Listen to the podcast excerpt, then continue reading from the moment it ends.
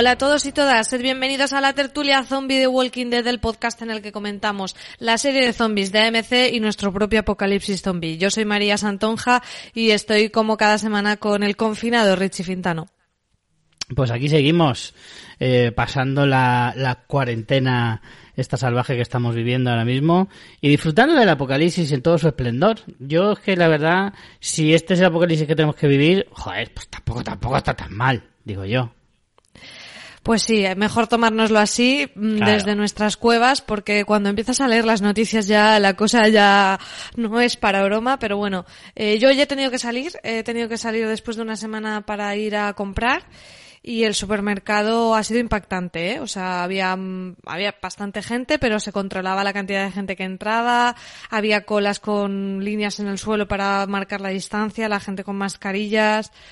Nunca pensé que viviría esto y la verdad que están siendo unos días raros y, y nada, lo vamos a sobrellevar como podamos y, y- y grabando podcast y viendo series que es lo nuestro y es lo mejor que podemos aportar, me parece, a los que estáis ya aburridos en vuestras casas. Así que vamos con ello, vamos con The Walking Dead que además en este episodio nos ha traído mucha mandanguita. Bueno, un bueno, bueno. gran episodio.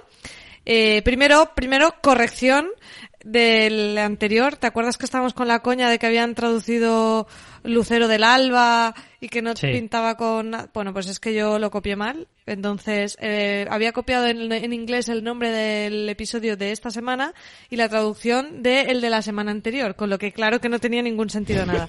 Realmente, el episodio 11, el título original era Morning Star, que entonces sí tenía sentido que fuera Lucero del Alba, y este... Sí, bueno, Este, que es el episodio 12, su título original es Walk With Us y el título en español Camina con nosotros. Se metió en AMC el 16 de marzo y aquí en España el 17 de marzo.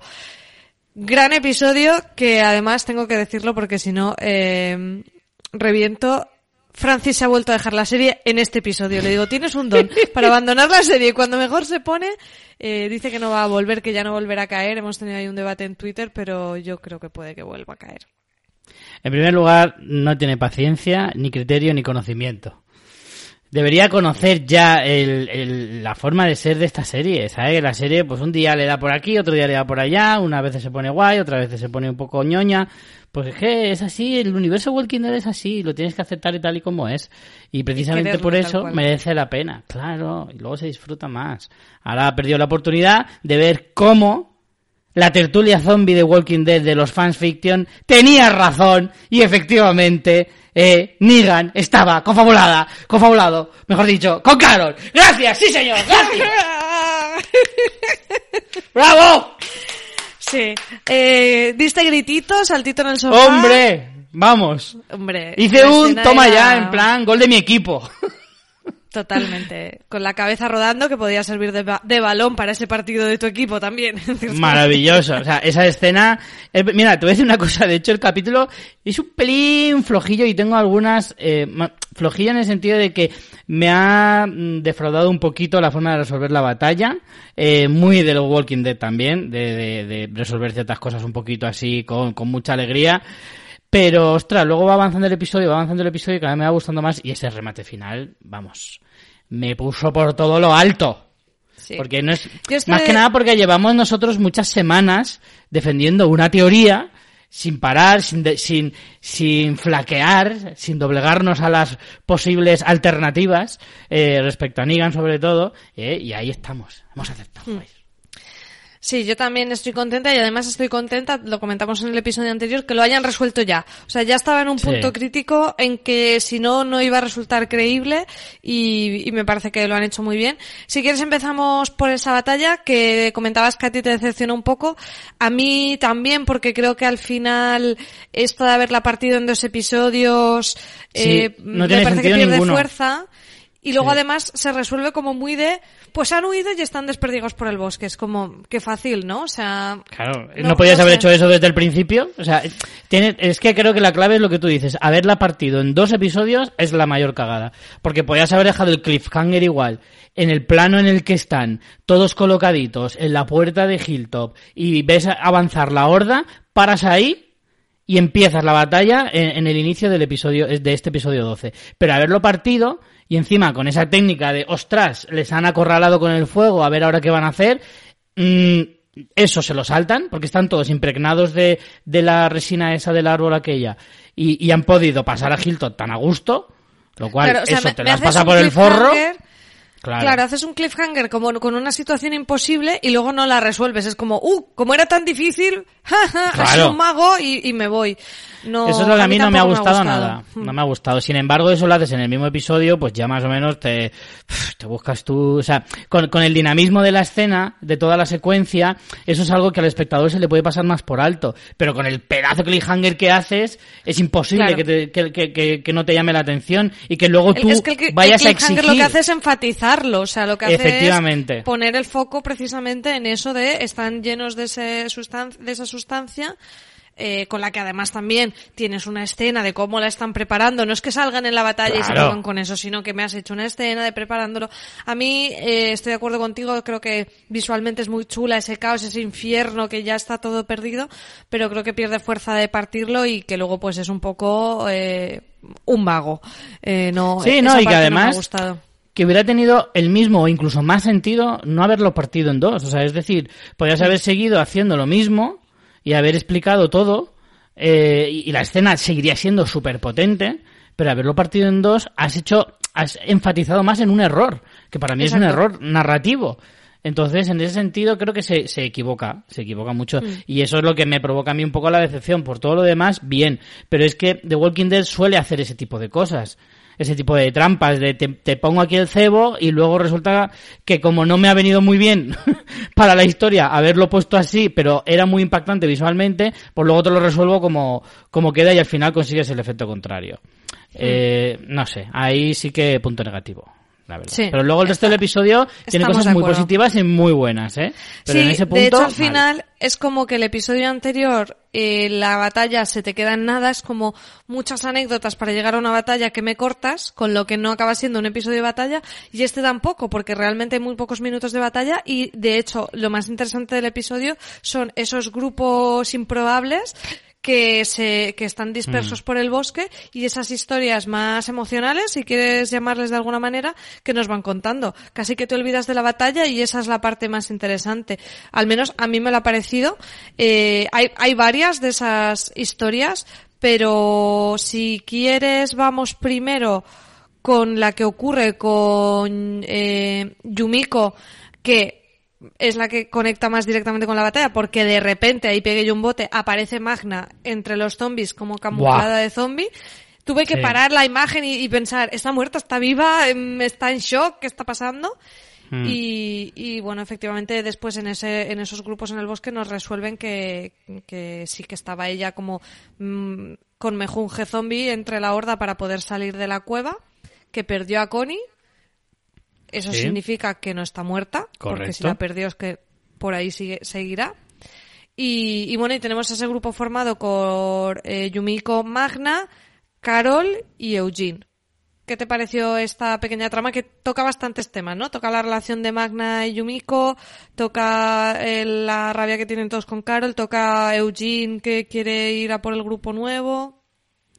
Está bien, porque a mí, como dices, es una, es una imagen súper potente la de, la de Magna ahí. Eh, y súper sorpresa, ¿eh? Creo que nadie podía esperarse eso. Eso sí, eso sí. Por eso digo que este episodio en realidad luego tiene puntos muy buenos, eh, los que te deja bastante con el culo así hecho pesicola, pero vamos. Eh, en cualquier caso, eh, es bastante interesante ver la reacción de ambos, de ambas, y que, y que luego además deriva en otra, en otra escena en la que más o menos viene a decir que no deberían seguir juntas, un poco de pegote, ¿no? Porque no, no le veo demasiada justificación el hecho de que al final rompan porque, porque discutieron antes de esta movida y después de la movida ya no tiene sentido seguir juntos. Y es como, no, no, no le veo, no, no le veo la lógica, la verdad. No, no le encuentro mucho sentido. Bueno, yo creo que más que por la movida es que ellas ya estaban mal y necesitaban como poder despedirse de la una de la otra, pero sabían que realmente su su final no era estar juntas o algo así, no sé. Es como cuando estás a punto de Bueno. morirte, eh, piensas que lo que vale la vida y que y lo, y lo pones en contexto y es como pues esta relación no estaba yendo a ningún sitio. Por ejemplo, con el coronavirus hay un montón, ha habido después en China un montón de divorcios. Sí, sí, sí. Pero bueno, en cualquier caso, luego vamos con esa parte que tú dices de, de Carol, que todos están ahí haciendo grupillo Team Anti-Carol, que bueno, mm, no digo que no esté justificado, pero, pero bueno, le mete un macoque en, en toda la, en toda la jeta a Carol, porque ya llega un punto en el que alguien tenía que hacerlo ya, ¿no? O sea, alguien tenía que darle un Se lo bofetón. ganando. Bueno, ya es el segundo que sí. se lleva esta temporada porque Lidia ya le arreó uno también en la, en la Sí, primera sí. parte. O sea que está recibiendo Carol más que nunca. Va buscando guerra, va buscando guerra Carol un poquito con su forma de comportarse, eso sí que es cierto. Pero bueno, no sé, luego eh, de esa escena no sé si había algo más destacado. Eh, Estaba Eugene, que estaba así un poquito ensimismado porque había perdido la radio y tal y cual, pero creo que tampoco tiene excesiva relevancia.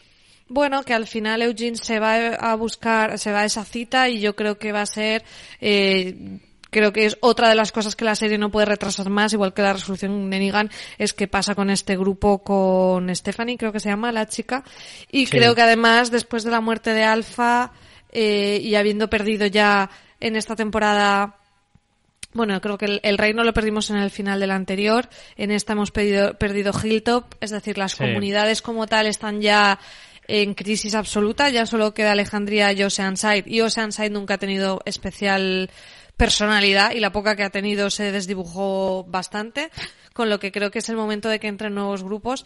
Y creo que Eugene es una vía de eso, las otras que tenemos es que regresará Maggie con el grupo de Georgie del que nunca supimos, de la señora Doubtfire y Michonne, que está en la isla aquella con la base militar. Entonces, esos son como los tres grupos posibles y yo creo que alguno tiene que tiene que aparecer ya en la serie. Yo creo que tenemos ya ganas de conocer otra sociedad, otro grupo, eh, renovación de reparto y demás. Entonces, bueno, yo creo que en sí la parte de, de Eugene tampoco es que sea súper importante, más que por eso, porque puede ser esa llave para ese nuevo grupo.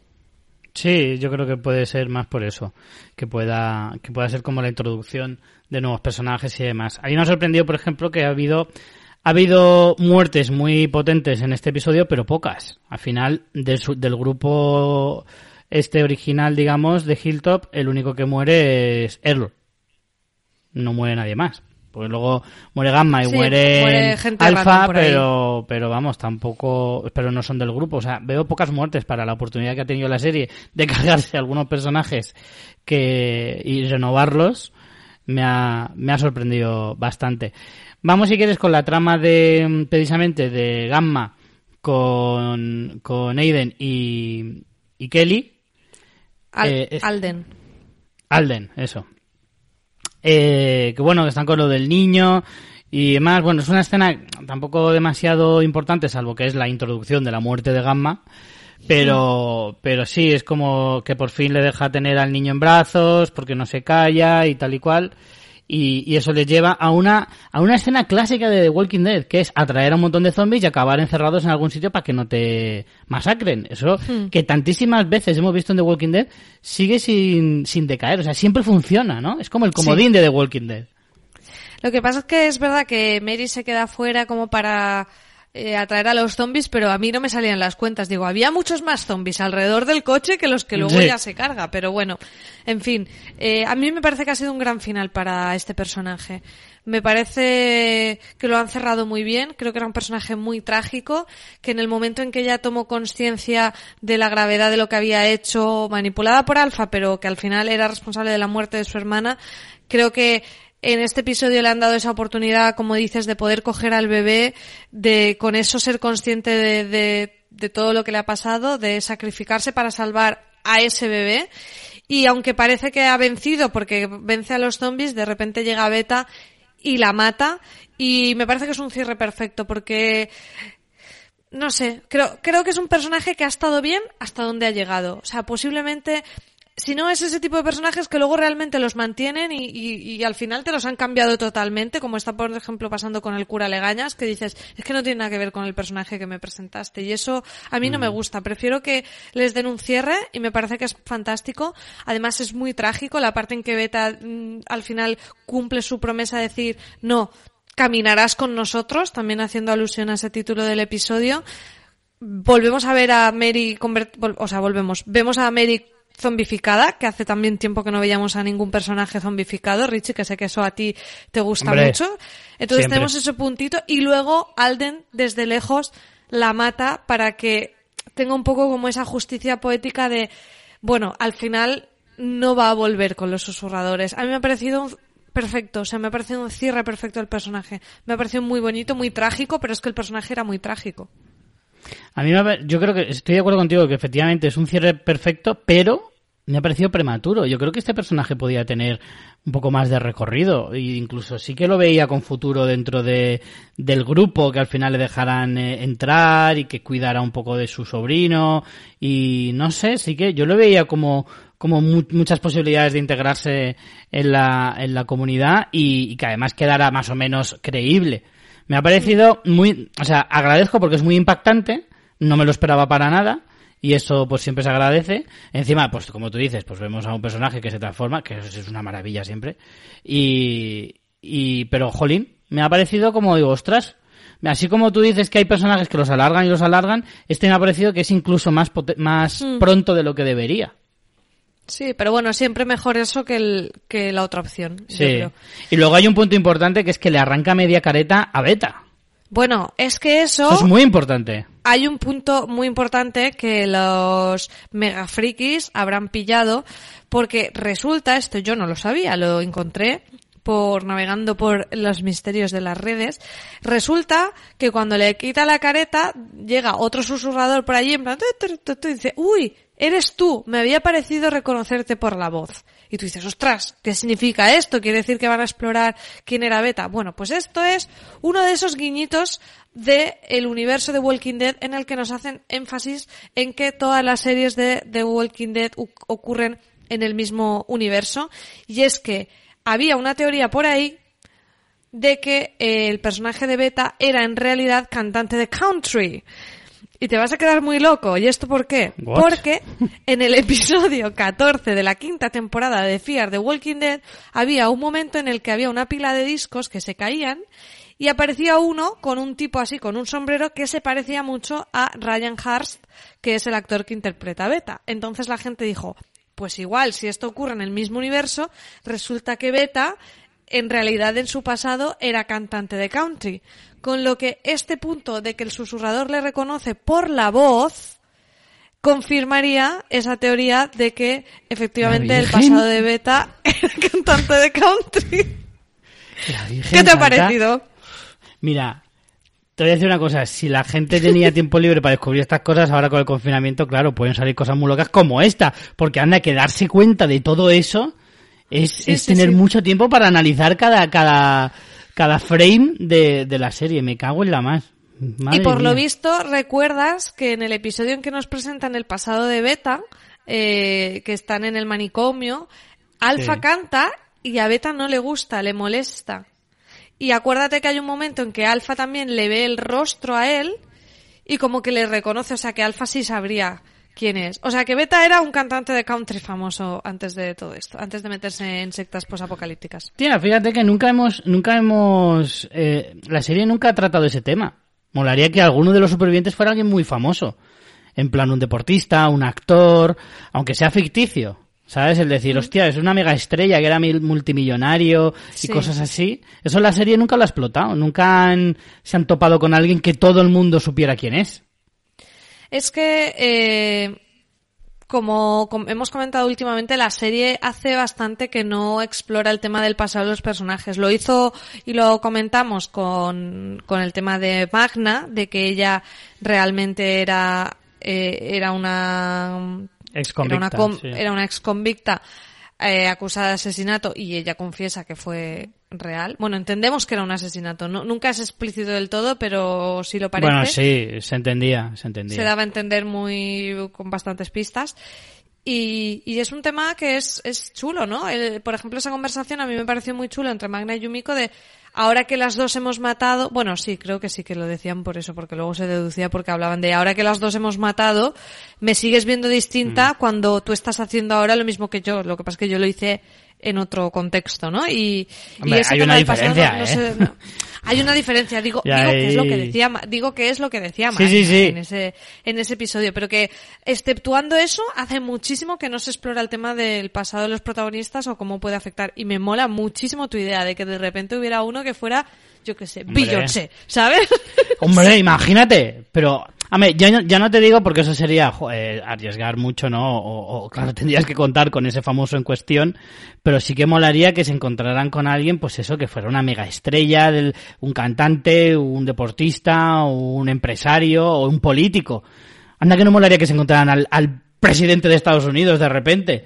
O alguna cosa así, ¿sabes? O, o- o incluso, te digo más, o sea, podría ser toda una trama de encontrar a algún político que no estuviera solo él, sino que apareciera en un búnker como que lo han salvado, o por ejemplo el congresista de, de, de Atlanta, de, Sí, perdón, de Atlanta, no, de Georgia, que es donde están, o en Virginia, que no sé, no sé ahora exactamente dónde están, creo que es Virginia. Ahora es como que ha pasado Eugene. mucho tiempo para, para a lo mejor explorar eso cuando han pasado años y años, pero sí podría ser interesante el tema, el tema de eso de las élites y cómo se han camuflado y cómo han Claro. sobrepasado todo esto. Sí, es guay. A mí me gusta.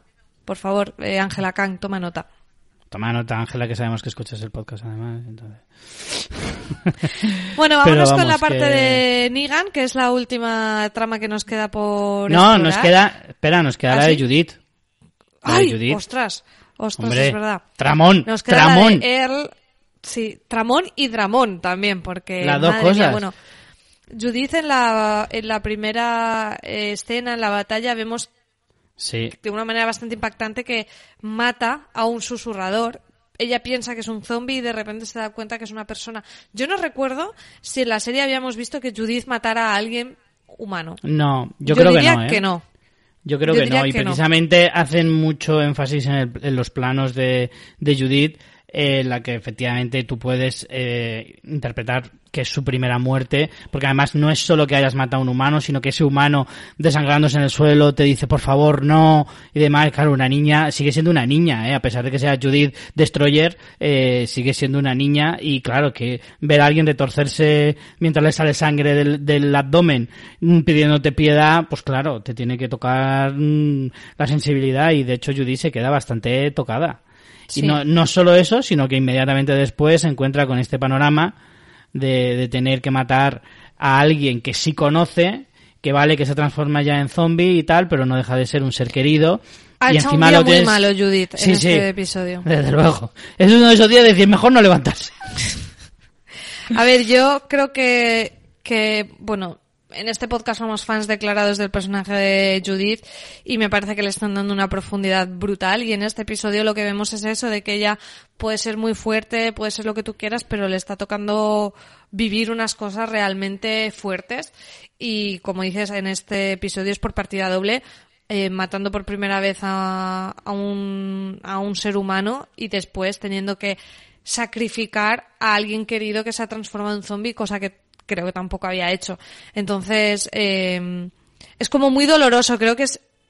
Bueno, creo que van a empezar a colarse todas estas fiestas de los balcones y aplausos que tenemos últimamente. Estamos Mm, claro. grabando a las 8 menos 10, así que yo aviso, por si se cuela, que lo sepáis, que, y los que nos oís de fuera, es que aquí, en estos días de confinamiento, a las 8 eh, la gente sale a los balcones y aplaude eh, como, como muestra de ánimo y afecto, sobre todo para todo el personal sanitario que está currando muy fuerte con el tema de acabar con la pandemia del coronavirus y, bueno, y de todos los trabajadores que están ahora mismo en la calle haciendo que podamos ir al súper y demás.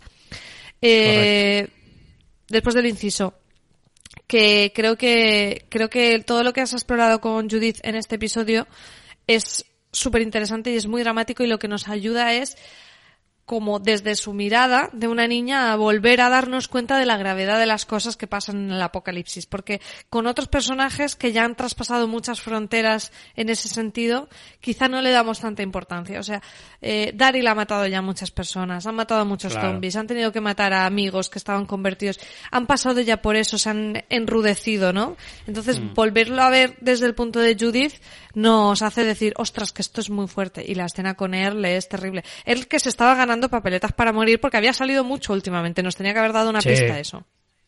Hasta Sí, sí, tuvo totalmente. eh, esa, esa arenga de las tropas en plan en el episodio anterior de Sí. prepararos para la batalla de vuestra vida. Ya dices, muerto.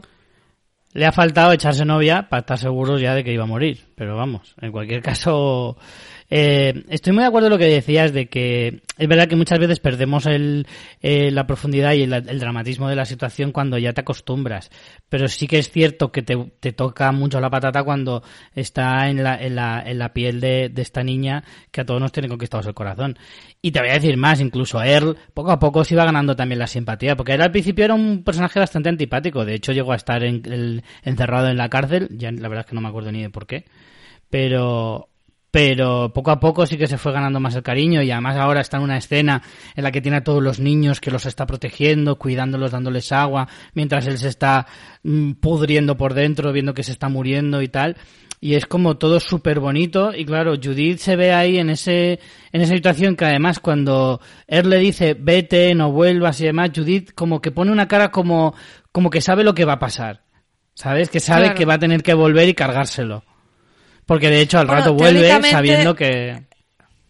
Dime, no dime. creo, o sea, creo que el plan de Earl era eh, suicidarse dándose en la cabeza para precisamente Claro. no convertirse. O sea, el miedo de Earl es convertirse y poner en peligro a los niños, que me parece como súper trágico. Cuando está preparando el pico ese con el, con la mesa de decir, hostia, no es que te tengas que suicidar, es que te tienes que reventar la cabeza contra un pincho. O sea, puede haber algo más horrible, me parece que no. O Es sea, que ahora iba, terrible. ahora iba con eso. O sea, también desde el punto de vista de él, de decir, madre mía, ¿qué hago? Porque es que si, si me quedo aquí, me puedo cargar a 20 niños, cosa más atroz no puede haber. Pero claro, mm, la única manera que tienes de matarte es mm, pegarte un estacazo en la frente, que eso, yo me pongo en esa piel y decir, es que yo no sé si sería capaz, aunque solo fuera por ese instinto de supervivencia que tienen los humanos de que Claro. no son capaces de, de hacer ese tipo de cosas. No es lo mismo que apretar un gatillo, que no, no tienes que hacer ningún acto y además, mm, como psicológicamente sabes que, que tú ni, ni te vas a enterar, porque es que no, no vas a sentir nada. Pero esto es otra cosa. Esto no, es diferente, es como mucho más crudo. Y, Sí. joder, tú lo piensas y dices, Dios mío, yo no sé si sería capaz. Pero claro, la alternativa es- es matar a, hacer una escabechina con todos esos niños. Es La terrible, situación es la muy dramática, terrorífica. muy y luego dramática. encima ni siquiera le sale bien porque por lo visto no se da Claro. bien en la cabeza y se acaba convirtiendo y es Judy la que tiene que acabar. O sea, esto es como todo mal, todo mal. Sí, Pues es, sí. es durísimo, es durísimo. Eh, pues sí, yo creo que esta quizá, mm, no sé si me la había saltado porque quería olvidarla porque me parece que es de lo más terrible que hemos visto en el episodio y te pone el corazón en un, en un puño. Sí, Eh, ahora sí vamos con, con Negan, un Negan que al principio seguimos sin saber de qué bando está, pero nuevamente tiene un gesto que nos hace sospechar que podría estar del bando de los buenos, porque eh, a las personas que está viendo moribundas de- en el campo de batalla acaba con ellas reventándoles la cabeza y de una manera también súper cruel, Alfa le dice no, no, en el corazón, porque si no, porque los quiere convertir en, en eh, Claro. guardianes, como ella les llama, para su horda. Y él dice, oh, my mistake, como diciendo, "Mm, perdona, perdona, no me he dado cuenta. Culpa mía, culpa mía. Y dices, bueno, ¿será verdad o no? Pero luego tenemos una escena de él pegando batazos a diestro y siniestro po- a zombies en, en el bosque y dices, bueno, tampoco necesariamente podría ser que esté del bando de los otros, sino que Negan pues siempre va un poco por libre. Pero finalmente se encuentra con Aaron, precisamente con Aaron, con Aaron con el que había congeniado un poco y había confiado en él y, y también es terrible la escena, ¿no? Porque ahí sí que lo ves a él como sufriendo porque Aaron piense que está de parte de ellos y, y, y ahí sí que ya dices, uy, mu- mucho teatro es si lo que le está diciendo Aaron y cómo se lo está diciendo es mentira. Hmm, Ya. No, no, sí, ya te digo yo que yo siempre he sido firme en mis convicciones respecto a Negan y sabía que, que, que vamos, que la trama iba por el mismo lado siempre. Eh, hay, una, hay una parte que me gusta mucho que es cuando justo antes de ponerse a pegar batazos eh, a la gente que dice que le den y tal, se cruza con uno, se hace el muerto eh, y el y el y el zombie pasa de él. Luego como que le provoca otra vez y el zombie vuelve a pasar de él. Y ahí es cuando dice, ah, den por culo. y es como, este zombie es idiota. ¿Por qué esperabas? es que eso, es que ese humor que tiene Negan a mí siempre me ha fascinado mucho. Eh, siempre me ha hecho mucha gracia porque en realidad es como muy socarrón. Y eso, incluso cuando es bueno como cuando es malo, siempre me hace gracia. Eh, pero bueno, en- finalmente eh, vemos a esa escena que tú dices con Aaron, que yo creo que ahí ya lo deja totalmente claro, no lo dice, no lo verbaliza del todo, pero sí que está diciendo claramente que bueno, puedes interpretar que es una forma de, de, de- es un truco para que Aaron no le, no le ataque y, y de- y luego huye además y dejando a Aaron vendido con, con, ay, no me acuerdo cómo se llama el profe de música. Eh? Luke. Luke. Con Luke. Con Luke ahí sangrando y en peligro y demás, entonces puedes decir, bueno, pues si fuera de los malos también tendría sentido. Pero es que en realidad Bueno, pero tendría menos sentido. Pero no, o sea, hay como tres o cuatro zombies. Bueno, es como que se puede librar, ¿no? Claro, además es Aaron. Aaron, Por puño eso. Y pinchudo. Puño. puño de hierro. Eh, sí. Luego, aquí viene otra de las cosas que dices. No acabo de entender muy bien. Primero, la superpotra de que se encuentra a Lidia. De estas Sí, cosas bueno. de, bueno, estamos, estamos viendo una serie, ya está, fin. Claro. ¿No? Pero. ¿Tú cuál crees que es el plan de Negan? Porque sabiendo ya la resolución, ¿para qué coge a Lidia? ¿No le haría falta coger a Lidia? ¿O es para que su coartada sea buena? O sea, ¿o él pretende encerrar a Lidia para llevar allí a Alfa y cuando Alfa ve a Lidia cogerla desprevenida y matarla antes de que ataque a Lidia? Porque no tendría sentido. O sea, yo entiendo que la Lidia la no, coge... porque a ver, Lidia no no, llega, Alfa no llega, Alfa no llega a ver a Lidia. Hacen ese truco Lidia se de realización. No, Sí, no, no, no. pero porque Lidia se No, escapa. Lidia está en otra, en otro sitio. Lidia Mm, está yo en otra parte, está en otra ¿eh? caseta. No, yo creo que no. Yo Bueno, creo que, mí- que ha encerrado a Lidia en otra caseta. Y nos han hecho ese no juego sé, yo de... me fijé en la puerta era el mismo color y demás, pero bueno, que puede ser en dos tiempos. Puede Yo también lo estaba tiempos. Yo creo que es pensando. la misma en dos tiempos porque hay una silla. Es como si le vas a hacer una trampa no pones la silla. Yo creo que él coge a Lidia también para que no, o sea, creo que aunque la atrapa, creo que lo hace para protegerla, para que no le co- la coja Beta o cualquier otro y se la entregue a Alfa. Entonces A la ver, cualquiera de retiene las, hasta que mate cualquiera a de las teorías valdría. Cualquiera de las teorías valdría porque yo creo que se lo lleva a otro sitio, se la lleva a otro sitio. Eh, aunque bueno, no sé, a lo mejor no por lo que tú dices, porque tampoco tendría sentido si la quiere salvar, ¿para qué coño la, la ata? Si está en otro en otra cabaña. Pero no, sí, bueno, yo creo que la ata para para que no para que no para que no la coja nadie más y para no dar tantas explicaciones, no sé. Hombre, está claro que él el punto, o sea, ¿por qué mata a Alfa en este momento y no en otro? Creo que tiene varias explicaciones, porque también Carol le dice como te has tomado tu tiempo, o como has tardado Mm. mucho. Primero es para que se acerque, para poder acercarse a ella. No había tenido tantas situaciones en las que él estuviera solo con Alfa, y en este Claro. punto tiene como el gancho perfecto para hacerlo. Que si no lo hubiera hecho de otra manera, sí, pero tiene como la oportunidad perfecta y además sabemos la relación que siempre desarrolla Negan con los niños, con los adolescentes. Creo que también el punto que le dice mm, es ahora o nunca me tengo que cargar a Alfa ya es cuando ve a Alfa totalmente decidida a cargarse a Lidia. De decir, es que esta tía si no se va a cargar a su hija. Claro. Em, ¿Sabes qué? ¿Por qué creía yo que eran dos sitios diferentes? Porque cuando Lidia abre la puerta, lo que se ve no es lo mismo que lo que hay detrás de Negan y, y Alpha. Es que yo, mm, de verdad que yo creo que no son la misma, Puede ser. la misma casa. Pero Además, cuando, cuando. Alpha entra, no se ve una silla con cuerdas en el suelo. No, Ah, se ¿no? ve eso. No. Ah, vale, pues estoy yo confundida. Yo creo que a lo mejor efectivamente, como sabe que Lidia ahora va por libre, si es que lo sabe, no sé si lo sabe o no, pero vamos, si lo sabe o no lo sabe, eh, la ha encerrado a lo mejor para salvarla, como tú dices, de bueno, luego vendré a por ella y la... O a lo mejor la quiere utilizar para luego eh, demostrar a todos los, los susurradores que, que Alfa mentía. Ya, ¿Sabes? no lo sé. Por ejemplo. A mí me, me parece, o sea, me cuadra por lo que te digo, por cómo se ha relacionado Negan con los chavales en general y con Lidia en concreto, que lo haga para Mm. salvarla y que no la cojan otros. Y entonces a lo- que se vaya al garete su plan de Sí. te voy a llevar donde está Lidia y de repente aparece Beta con Lidia. Eh, es una condena, pero qué necesidad tiene de encerrarla, de cogerla así en vez de engañarla. A lo mejor es porque puede pensar que Lidia a lo mejor no estaría dispuesta a hacer un plan para matar a Alfa.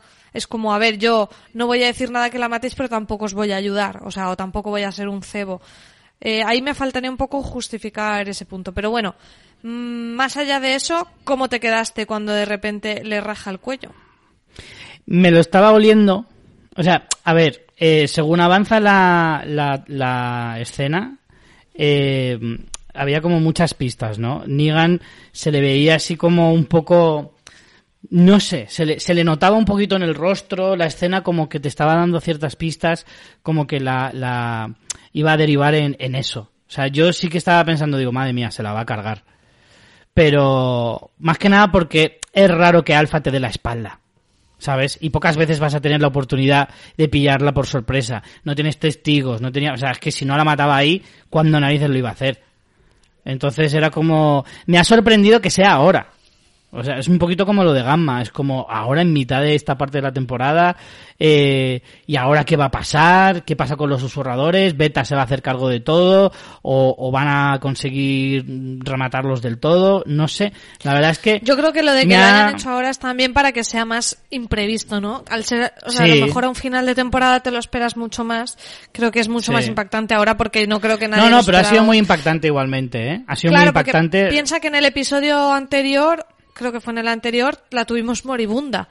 Si no, Sí. se, si no se murió ahí, no te esperas que la que viva de esa herida para en el siguiente cargártela. Entonces yo creo que ahí han jugado muy bien las cartas de los tiempos, igual que en la batalla comentábamos que no, creo que aquí el haberlo metido así como como esquivando una estructura típica de temporada con los giros típicos en los momentos típicos, creo que ha funcionado muy bien.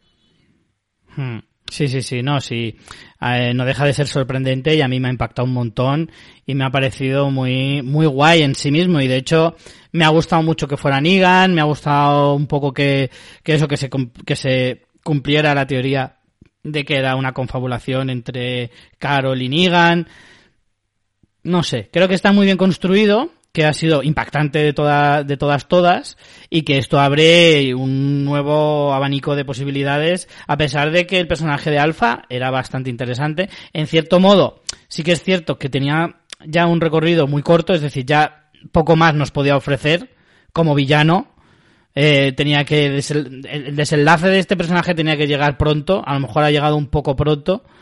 Eh, o sea, podía haber Para aguantado un poquito bien, más, ¿eh? pero tampoco Yo mucho ya más. estaba un poco harta de esto y como dices, ahora habrá que ver si Beta toma el relevo, si los susurradores se disuelven o qué es lo que pasa por ahí, pero desde luego cortar la cabeza del líder siempre, eh, de, de manera literal, eh, siempre Sí. va muy bien para, para desestructurar un grupo. A mí me ha encantado cómo la han resuelto y además un detalle que no hemos comentado es esa conversación previa mientras ellos están yendo a- hacia la caseta donde está En el que habla Negan de nuevo de su mujer, como hacía tiempo que no hablaba, y Sí, habla de cómo él se siente muerto, habla de una depresión en toda regla, de es que ya no sentía nada y que eso le ayudó mucho a sobrevivir en este apocalipsis y en cierta manera le convirtió en quien le convirtió y que y también le echa un poco en cara a Alfa el que ella finge que no siente o fuerza que no siente porque cree que eso le hace eh, más poderosa y más libre.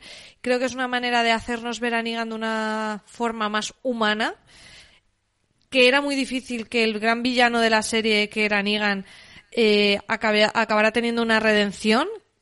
Y creo que lo han logrado. Creo que lo han logrado con todo el tiempo en la prisión, con la relación con Judith, con la, con esto que me parece que es la enésima redención, con cómo han ido construyendo eso poco a poco. Y incluso fíjate que cuando él mata a Alfa, tiene cierta pena.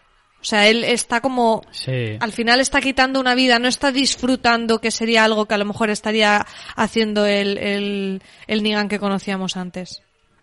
Sí, sí, sí, totalmente. Totalmente. Sí que es cierto que se va viendo poco a poco un, una transformación en el personaje. Es verdad que la serie por lo menos se ha preocupado mucho, a pesar de que nosotros lo hemos criticado algunas veces de a ver qué va a pasar con Negan, madre mía que desaprovecha el personaje, cuánto está tardando en avanzar y demás, pero visto ahora un poco en perspectiva, igual sí que lo puedes entender como que para una redención y que al final el espectador acabe asumiéndola de una forma muy natural y demás, sí que necesita ser muy despacio, muy lenta, muy poco a poco, porque de alguna manera nos tiene que dar tiempo a olvidar todas las atrocidades que hizo Negan, que no fueron pocas.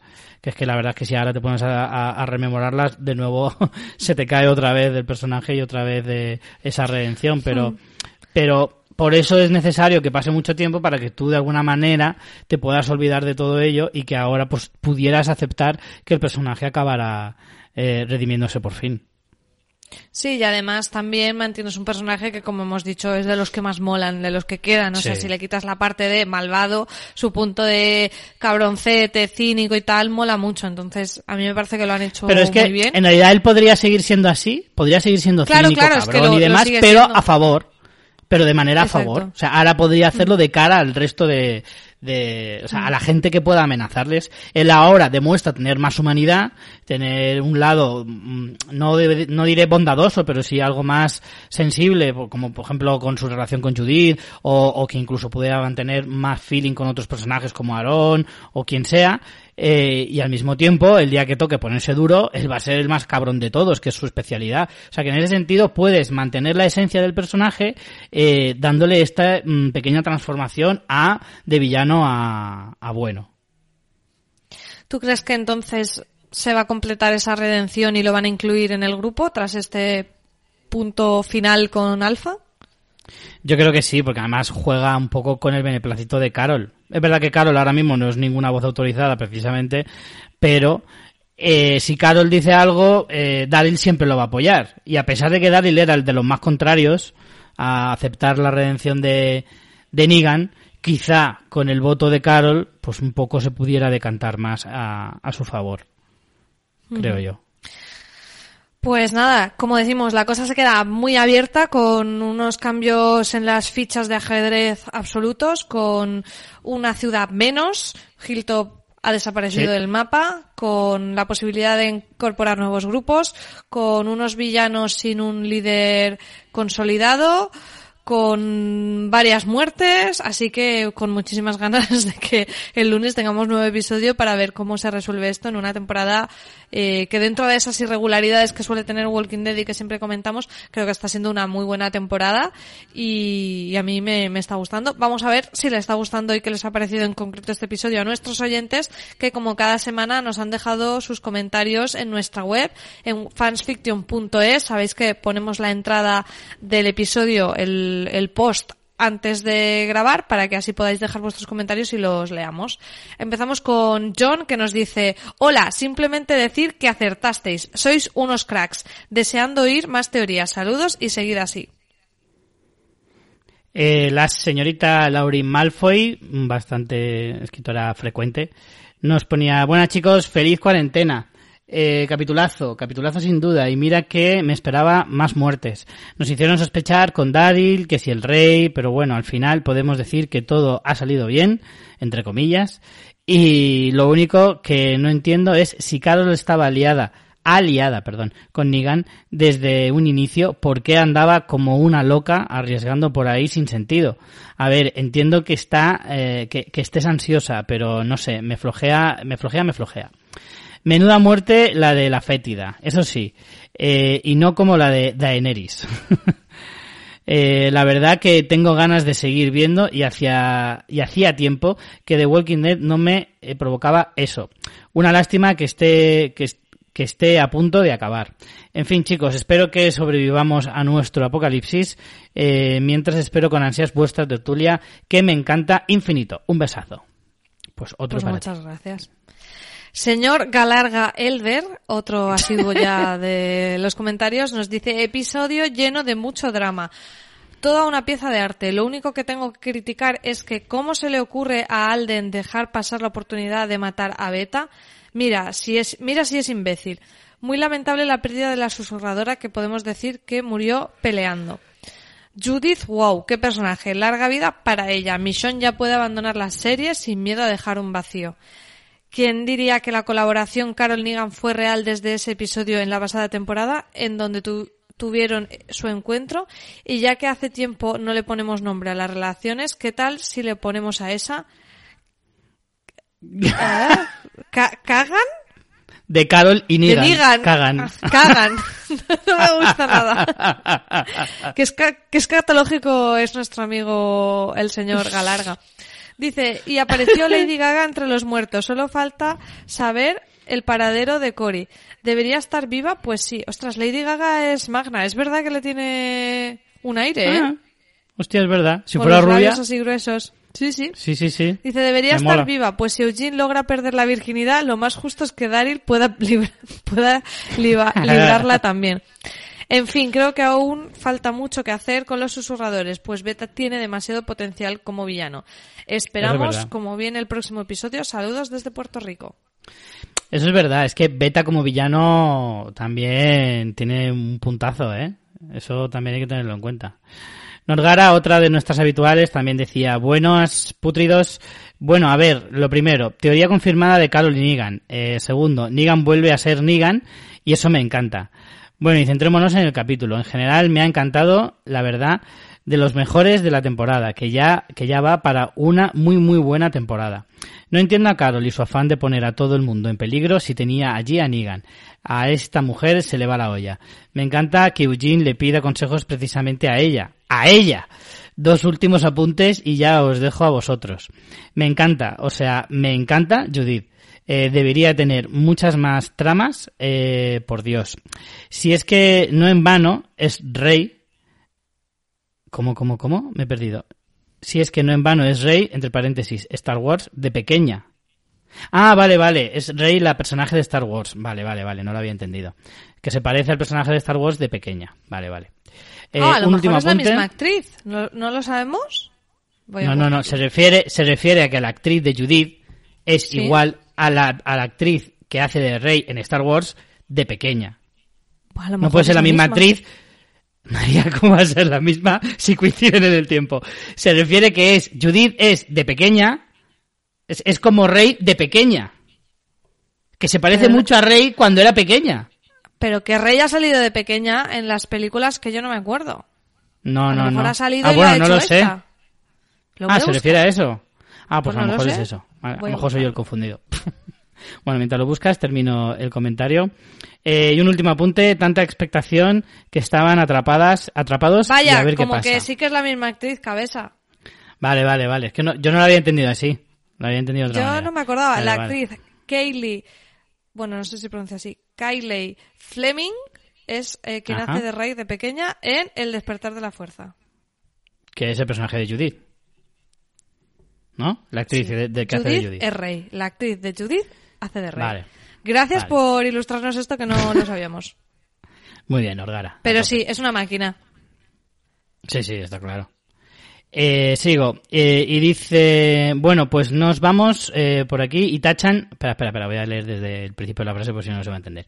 Y un último apunte, tanta expectación que estaban atrapados y a ver qué pasaba. Y dicen, bueno, pues nos vamos por aquí y tachan, ya no queda nadie allí. Solo humo y cenizas. No he entendido la frase. Deseando escucharos y me da mucha pena no seguiros en Westworld. Es que la veo con mi novia y ya sabéis eh, el último dicho, ese de ver algo sin ella se considera cuernos. Pero si lo ves, cuando lo veas lo puedes escuchar. Claro. Claro, ya cuando lo veas. Lo bueno de los podcasts es que los puedes ver cuando quieras, Norgara. Claro. Postdata, Postdata, de pobre Norgara, Earl. pobre Earl. Lidia Targaryen dice, buenas chicos, hacía mucho que no os comentaba, pero con el confinamiento aprovecho más el tiempo. Que Vaya capítulo, sabía seguro que Negan acabaría matando a Alpha, pero lo que no me esperaba era el cliffhanger final de que Carol estaba en el ajo. ¿Puede ser que en este capítulo Judith matara a su primer humano no caminante? Hmm. Nosotros sospechamos que sí. Me están Sí. faltando muertes de personajes principales, hay que renovar el armario ya. Un saludo desde Manlleu, de Sergi y Lidia. Un besito para vosotros dos. Y, y sí, yo creo que esto han jugado muy bien en que al final parece que se nos olvida que a Negan lo sacó alguien de prisión, y no sabíamos quién. Y es como que ya no nos acordábamos, pero es- ese tema es que estaba ahí. Yo siempre aposté por Carol Richie. Yo también, yo también. En aquí, en la tertulia zombie, siempre apostamos por Tim Carroll como... Por Kagan. Como liberadora de, de Negan, por Kagan. por el como cagan. Pablo desde Panamá dice, brutal, tremendo episodio. Se acabó la reverenda Alfa y como tanta mierda que hablaba, murió sin poder decir nada. Gracias Negan por tanto por tan monumental escena. Oigan, co- una consulta. ¿Alguien sabe dónde está Perro? Verdad, hace mucho que no sale, perro. Es cierto, ¿eh? Desde que Perro no sale, mi perro Chihuahua ha dejado de acompañarme a ver el programa. Claro, hay- siente que hay poca representación canina Hombre, en la televisión normal. actual. Es cierto, es cierto. Eh, desde Beethoven no, no ha vuelto tanta no ha vuelto tanta representación canina en el cine y en la televisión. Esperamos eh, que ahora Carol deje de hacer huevonadas entre No, no. paréntesis gilipolladas. Huevasonadas. Huevasonadas. Está perdón. muy chulo el nombre, ¿eh? Me encanta huevasonadas. huevasonadas, eh, entre paréntesis gilipolladas. Y bueno, aquí en España se dice gilipolleces, pero se ha entendido. Y ayude a acabar con beta pronto. Suerte y fortaleza a todo el mundo con la pandemia que estamos viviendo. Lo bueno fue todo el curso que hemos tomado con Walking Dead de supervivencia. Fuerza al mundo. Por cierto, se me olvidó decir la semana pasada que la gente debería aprovechar y escuchar alguno de nuestros programas de charla en el que dábamos muchas pistas de cómo sobrevivir a un apocalipsis, en el que hablábamos de qué, cuáles son los sitios mejores para vivir, qué tipo de sociedades son las más recomendadas, qué tipo de armas son las más chulas, etcétera, etcétera, etcétera. O sea que hay por ahí varios programas nuestros que creo que se pueden escuchar, que creo que están en el feed, eh, para apuntárselas por si llegara el día que fuera necesario. Yo prefiero que no porque me da muy mal rollo pensar en eso. Richie, lee tú también el siguiente, que el último es muy largo y lo leo yo. Vale, gracias, qué detalle. Eh, Benito Camelo. eh, lo he visto venir, ¿eh? Este lo he visto venir. Que ya vais a pillar, ¿eh? Vais a pillarme, cabrones. Lo que pudo ser y no fue, no voy a criticar nada de lo que eh, nos dan. A estas alturas todo es un regalo para seguir pasando buenos ratos y compartiéndolos con vosotros que sois almíbar. Pero si voy a decir que es una lástima el salto de tiempo en la noche eh, de la batalla porque nos podían haber dado unos tronazos, perdón. Perdón, que si no es, eh, que, eso no es de aquí. Eh, unos momentazos muy guapos, llegamos con toda la tensión que nos dejó el capítulo anterior y jazz. En fin, muy bueno. También, muy bueno también cuando aparece el rey de su siesta. es verdad que Es eso verdad, no lo no lo habíamos hemos comentado. ¿eh? En plan, ¿dónde están los niños? Como el que se levanta de haber desbabeado el sofá. Sí, sí, sí, eso es muy bueno. Eh, es que la verdad es que de toda la vida el cura de Gañas y, y el rey Mopa, como llaman algunos, se han dado la mano siempre en cuanto a, a, a ser personajes que dan más vergüenza ajena que otra cosa. Y para finalizar, Benito Camela me dice, eh, Benito Camelo, perdón, dice, por cierto, Richie, te la he colado con el nick, un abrazaco. Pues ya has visto que no, Benito. ¿Eh? Ahí estaba más atento. Y por último, Pathfinder nos dice, buenas mis putrios podcasters. Este ha sido uno de esos episodios en los que me planteo por qué sigo viendo esta serie. Después del cliffhanger del anterior, todo lo resuelven con un fogonazo explosión y ala, ya está, de día. Y todos vagando como subnormales, a medida que van pasando los minutos se desinfla como un globo y todo lo que pasa va rozando el absurdo. Fíjate, pues a nosotros nos ha gustado mucho, aquí tenemos una voz discordante. Podría enumerar bastantes incongruencias, pero no me quiero extender. Menos mal que la última escena con la muerte de Alfa me ha molado, justo cuando estaba pensando, joder, ¿y ahora la pareja de asquerosos? Muerte para Eugene ya. Un saludo y gracias por vuestros podcasts. Sigo todo desde hace años, que muchas veces son mejores que el episodio en sí. Y me encanta porque Pathfinder dice, no me quiero extender, pero lo va a hacer porque ha mandado otro comentario. Dice, por cierto, si no digo esto, reviento. Hombre, es que si va a reventar, pues tampoco era cuestión. claro, claro. Dice, Judith, esa niña, con esas manitas y con un revólver de los más grandes que hay, como persona experimentada en armas de fuego, Madre mía, Pathfinder, nos estás dando miedo. sé que incluso una persona adulta con unas manos acordes al grosor y dimensión de esa empuñadura debería agarrar ese revólver con la fuerza necesaria para que el retroceso no le estampase dicho revólver en toda la cara. De hecho, se pueden encontrar vídeos en YouTube de fails con armas en los que a algunas mujeres adultas les pasa esto en la vida real en el campo de tiro. Ahora, mirad otra vez esa, esa gran empuñadura y esas pequeñas manos. No cuadra, por muy guay que sea la peque. Al menos la katana sí es de su medida porque si no la arrastraría por el suelo. Es casi tan absurdo como el palet de dinamita encima del puente recién construido donde murió, entre comillas, Rick. Ya está, lo he dicho.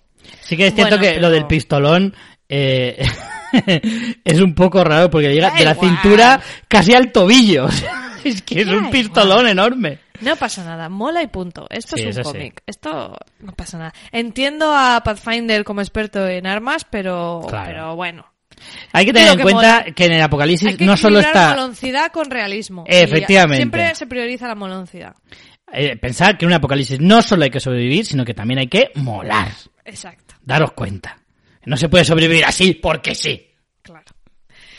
Pues nada, después de todos estos giritos, con muchas ganas del próximo episodio y seguiremos aquí confinados grabando y comentándolo, eh, que como veis no hemos podido grabar muy pronto, pero es que aunque os parezca mentira, yo esta semana he ido de puto culo, o sea, he, tenido menos tiempo que en semanas que no estoy confinada en casa, porque tenemos muchísimo trabajo, nosotros teletrabajamos, Rich, esta semana tú también estás teletrabajando. Sí. y está siendo un poco caótico porque claro, hay que poner en orden eh, todo todas las cosas con esta nueva situación, que es un poquito complejo, pero bueno, sabéis que nosotros, aunque sea tarde, eh, acabamos grabando y cumplimos.